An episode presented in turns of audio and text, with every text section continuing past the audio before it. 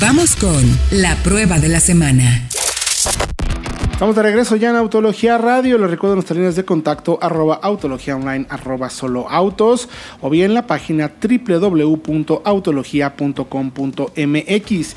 Y si apenas nos estás sintonizando y quieres escuchar algunos otros programas o secciones o podcasts que tenemos, te invitamos que vayas a la red en eh, las diferentes plataformas como Spotify o eh, iTunes y que busques Autología Radio o solo Autos Podcast, donde tenemos ahí eh, todos los días prácticamente información también de radio para acompañarte en las pesadísimas horas de tráfico.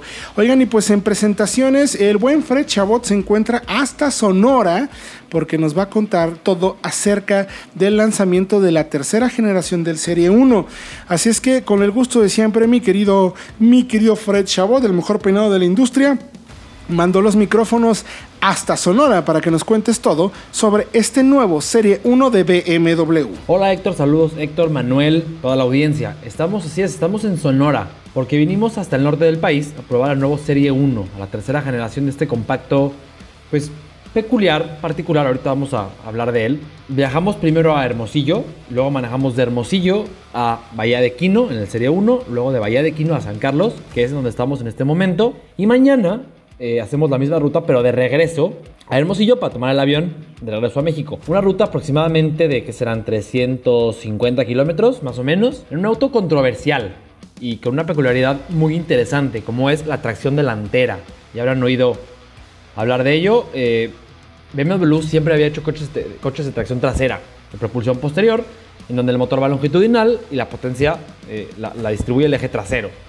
Este nuevo Serie 1, junto con por ahí el Serie 1 Sedan, la X1, la X2, si recuerdan la Serie 2 Grand Tourer, el Serie 2 este como monovolumen, pues son los, han sido los primeros autos de tracción delantera de la marca y eh, esto evidentemente tiene ventajas y desventajas. Ventajas de la propulsión posterior, pues es que efectivamente la, la tarea de propulsión la hace el eje posterior y la tarea de dirección la hace el eje delantero y hay un mejor balance al momento, un mejor dinamismo. Aunque claro, al tener el motor longitudinal en el auto, resta espacio, es un poco más pesado porque hay componentes del tren motor a lo largo de todo el coche, es más pesado, en fin. Y eh, pues esas son las ventajas y desventajas. BMW había ido siempre por el tema del, de, una marca más purista, ahora van más por un coche más familiar, por llamarle de esta forma. Yo la llamaría así. El anterior sería un coche que quizá sí podía ser un coche de uso diario, un coche familiar perfectamente bien, pero iba más por el lado personal. Y este ya no. Se presenta con, de momento con dos motores. Esta versión que estamos manejando es la 118i con el motor turbo de 1.5 litros y 4 cilindros. Y 3 cilindros, perdón, de 140 caballos. Motor, evidentemente no es el motor más ideal, digamos, para personas que busquen un auto de alto desempeño, pero como para un compacto ligero, pequeño, uso diario, pues está muy bien. Y además va con una caja automática de doble embrague de 7 relaciones, que está fluida, es este, de hecho me gusta mucho la puesta a punto, está muy bien afinada. General, y tendremos más adelante un 135i X-Drive, que es, es, la versión de, de, los puristas, con tracción integral, a las cuatro ruedas, motor turbo de 2 litros, 4 cilindros ahora sí, de 306 caballos. Esa de momento no está disponible ni para probar ni para, ni para ventas. Saldrán más adelante. Pronto, seguramente principios del 2020 ya estará esa, esa versión tope de gama. Precios van desde 599 mil pesos para que estamos probando, la 118, hasta los 885, si no me equivoco. Ahorita doy bien el dato. Para esta versión, eh, la más aspiracional, la más dinámica. Sensaciones de manejo, creo que no tenemos mucho tiempo. Entonces, a ver, pues si no, ya saben que me explayo y me voy. La dirección ligera, más ligera de lo que esperamos en un BMW, de lo que estábamos acostumbrados, pero es muy rápida, es precisa, está bien. Y la marcha, por ejemplo, es, fluida, eh, filtra muy bien. No hay esa sensación de que el coche todo el tiempo va pegando y va, y va. Si es duro, si es firme, la marcha es firme. O sea, eh, sí, eso lo mantiene de otros BMWs, pero está muy bien eh, balanceada, por llamarla así, entre cómo filtra y cómo regula los movimientos de la carrocería en curvas. De hecho, por ahí tuvimos una zona de, de, de irregularidades rápidas, de, pequeños vados, donde el, chasis se comportó bastante bien. Y el motor del que ya les hablaba, pues es, la verdad es que es muy elástico. Estamos acostumbrados a que en motores pequeños, turbo, por ahí tenemos una curva de paro, un, un, momento donde el motor empuja con mucha contundencia, pero es muy pequeño, entre 2000 y 5000. Aquí no. Aquí va entre 2000 y casi las 6500. El motor sigue empujando, es muy agradable. Eso es hasta intuitivo cuando aceleras, saber que el motor no de repente va a dejar de entregar potencia y tienes que cambiar de marcha. Muy bien. Eh, y la caja doble embrague, que ya decíamos muy bien afinada. Quiero manejar, yo de verdad quiero probar el, el más potente, pero habrá que esperar.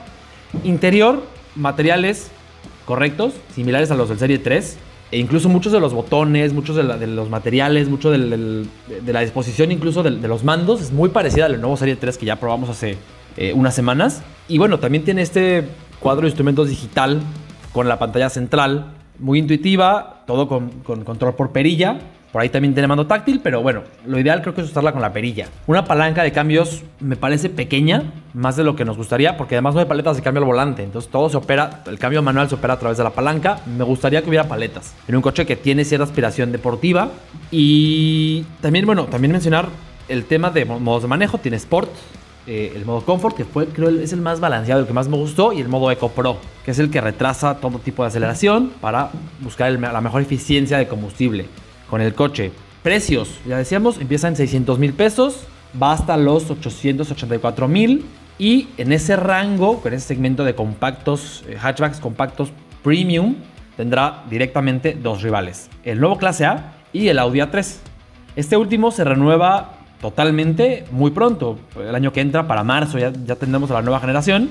Actualmente creo que el Serie 1 es superior a la 3 que se vende, pero habrá que ver cómo se compara cuando tengamos al nuevo A3 en tema de tecnología. Lo que ha hecho Audi con tecnología es fascinante, infotenimiento, entonces habrá que ver cómo se presenta ese auto.